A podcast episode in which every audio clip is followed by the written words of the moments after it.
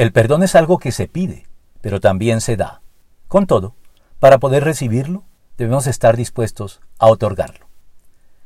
Ya hemos visto cómo, descontando el primer acto de perdón divino involucrado en la conversión, en el propósito de ser perdonados por Dios en nuestras posteriores confesiones diarias de pecados, incluidas como un paso necesario en la oración modelo que conocemos como el Padre Nuestro, Dios condiciona su perdón a que nosotros también perdonemos a quienes nos han ofendido.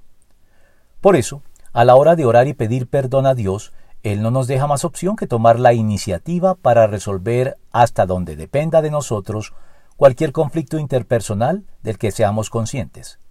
Si es posible, y en cuanto dependa de ustedes, vivan en paz con todos. Romanos 12, 18. Tanto si somos los ofensores.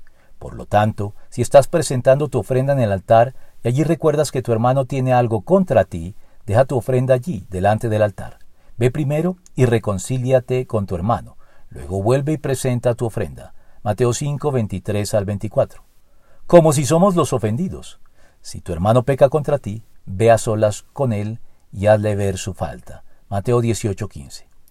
Y al margen de que nuestro hermano reconozca o no su falta y nos pida perdón por ella, algo que definitivamente no depende de nosotros, debemos reducir al mínimo nuestras expectativas al respecto para poder, en el peor de los casos, perdonarlo de cualquier modo delante de Dios en la privacidad e intimidad de la oración personal, conforme a la instrucción divina.